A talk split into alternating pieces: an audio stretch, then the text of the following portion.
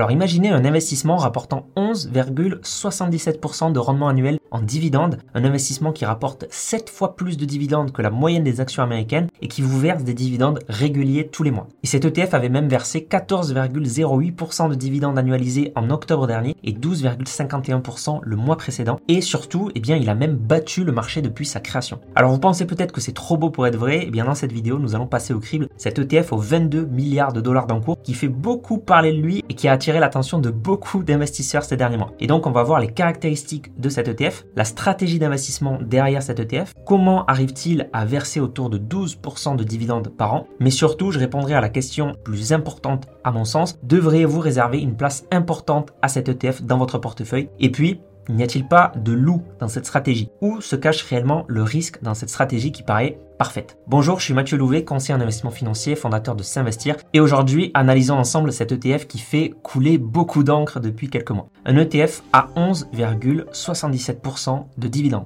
Alors récemment, je suis tombé sur un newsletter parlant de cet ETF et vantant ses mérites. L'ETF en question, c'est l'ETF de JP Morgan, JP Morgan Equity Premium Income ou JP pour son petit nom. Et donc il verse à ses actionnaires des dividendes de manière mensuelle et il affiche un rendement annuel moyen de 11,77%. Autrement dit, c'est un rendement qui, sur l'année 2022, est bien supérieur aux actions américaines qui se situent plutôt autour de 1,70% et bien supérieur aussi aux rates ou même encore aux obligations américaines à haut rendement qui offrent elles autour de 9% de rendement. Donc avec 51 000 euros investis, vous pourriez vous verser un complément de revenu autour de 500 euros par mois grâce à cet ETF et ses 11,77% de rendement. Vous aurez même pu obtenir une performance légèrement supérieure au marché depuis sa création mi-2020, 12,03% annualisé dividendes réinvestis contre 12,01% pour le S&P 500 et avec en plus une volatilité inférieure au marché et une perte maximale inférieure au marché. Moins 13% pour l'ETF contre moins 24% pour le S&P 500. Donc finalement, tous les voyants semblent au vert pour cet ETF émis par la fameuse banque internationale JP Morgan et cet ETF il possède un encours sous gestion très important puisqu'il avoisine les 22 milliards de dollars. Et il se concentre à 80% dans des actions de grande capitalisation américaine du S&P 500 donc issues de secteurs d'activité variés avec par exemple AbbVie, Alphabet, Mastercard,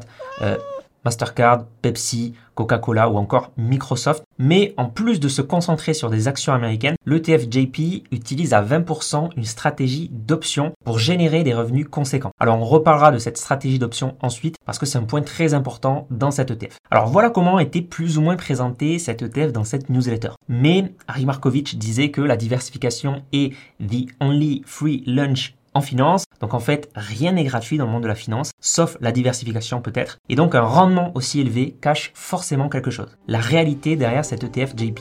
Ce qu'oubliait de dire cette newsletter que j'ai lu dans le cas de cet ETF JP, c'est qu'il y a plusieurs loups finalement derrière cet ETF et plusieurs risques cachés. Le premier, c'est que cet ETF n'est pas du tout un ETF passif indiciel comme on a l'habitude de voir, c'est un ETF en fait à gestion active, ce qui peut entraîner des frais de gestion plus élevés par rapport à un ETF passif et qui peut aussi entraîner une mauvaise gestion. En l'occurrence ici, les frais de gestion de l'ETF JP montent à 0,35% par an contre parfois moins de 0,1% pour les ETF passifs les plus compétitifs. Mais c'est pas tout en fait, puisque l'ETF de JP Morgan possède aussi un taux de rotation qui est très important. Il frôle les 200% par an, ce qui signifie que les positions du portefeuille de l'ETF changent entièrement presque deux fois dans l'année, ce qui engendre inévitablement des frais de transaction supplémentaires qui dégraderont forcément votre performance à long terme. La deuxième chose, et c'est là que ça devient très intéressant, c'est qu'il existe le même fonds mais sous sa forme institutionnelle avec plus d'antécédents car créé fin 2018. Donc ces deux fonds ont globalement la même performance, un léger avantage même pour sa forme institutionnelle. Sauf que lorsqu'on compare à présent le fonds institutionnel avec plus de données du coup face au S&P 500, on se rend compte que cette stratégie sous-performe le marché. 10,34% par an dividendes réinvestis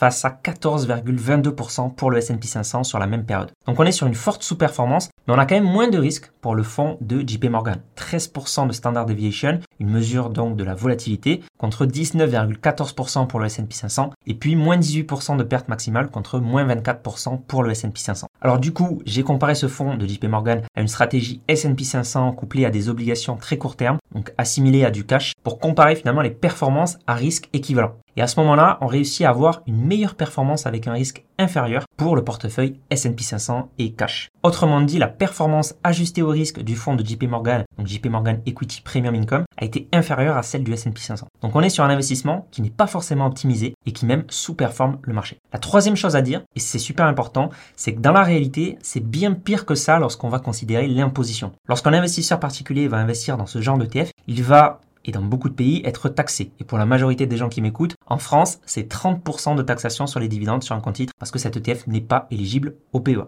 Donc j'ai fait le calcul pour le GP et en retranchant donc 30% en dividendes versés, on voit que chaque année on perd autour de 2 à 3,5% de performance. Payer 30% d'impôts sur 10% de rendement, ça nous fait bien perdre autour de 3% par an de performance malheureusement. Et donc la performance annualisée nette d'impôts dans la réalité pour un investisseur imposable, donc en enlevant ces 30% sur les dividendes, tombe à 7,13% par an. En comparant cela aux chiffres réels d'un ETF S&P 500 sur la même période, capitalisant pour reporter les impôts au maximum, eh bien un investisseur particulier aurait cette fois-ci touché 13,97% annualisé net d'impôts avec un ETF S&P 500 capitalisant. Donc finalement, on est passé d'une performance autour de 14% annualisée pour le S&P 500 sur cette période à un ETF JP qui fait seulement 7,13% net d'impôts. Donc la performance annualisée a été divisée par deux, ce qui est énorme et ce qui freine énormément les intérêts composés. Donc simplement pour illustrer ce frein des intérêts composés, 10 000 euros à 14% par an pendant 25 ans, ça amène un capital final de 265 000 euros contre seulement 54 000 euros pour une performance de 7% par an. On perd 211 000 euros de gains, soit 82% des gains à cause de cette sous-performance. Alors vous me direz peut-être que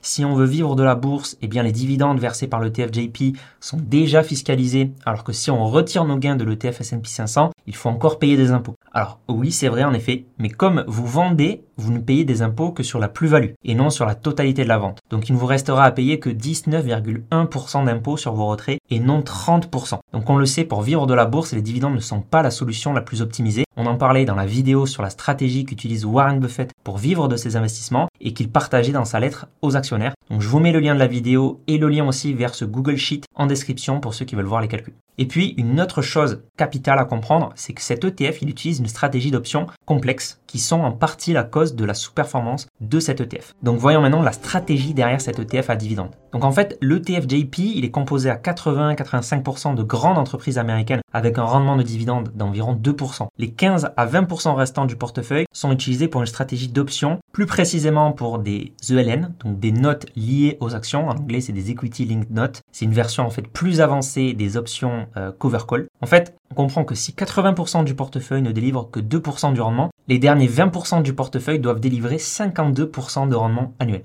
Et ce haut rendement a évidemment un prix. Et ce prix, c'est les risques des ELN. Le premier risque, déjà, c'est une asymétrie du rendement risque avec un potentiel de gain limité, mais un potentiel de perte à 100% dû à la stratégie d'option utilisée. En fait, si les prix des actions en couverture des options augmentent significativement, eh bien l'ETF pourrait être obligé de vendre ses actions à un prix inférieur au marché, ce qui signifie donc manquer l'opportunité de profiter pleinement de la hausse des prix. En bull market, le potentiel de hausse de l'ETF sera donc limité et c'est ce qu'on voit par exemple depuis le début de l'année avec 1,63% de performance pour l'ETF JP contre 7,48% pour le S&P 500. Par contre, au contraire, eh si le prix des actions en couverture baisse, le potentiel de perte est de 100%. Donc cette stratégie de couverture permettant d'obtenir des primes lors de la vente d'école n'est évidemment pas sans contrepartie. Le deuxième risque important, c'est que les ELN sont des investissements complexes qui combinent obligations et options d'achat. Et les ELN qui sont donc des produits complexes, qui comportent des risques, comportent aussi des coûts supplémentaires associés. Et donc, finalement, ça va dégrader aussi la performance. Et ces produits dérivés, pour moi, ils sont pas du tout adaptés aux investisseurs particuliers. Et puis, on a aussi les primes perçues sur la vente d'écoles qui ont été particulièrement élevées en 2020 et en 2022, bien au-dessus de leur moyenne historique grâce à la volatilité des marchés. JP Morgan s'attend en fait plutôt entre 6 à 10% de rendement sur cet ETF. Donc, il se peut que moins de dividendes soient versés à l'avenir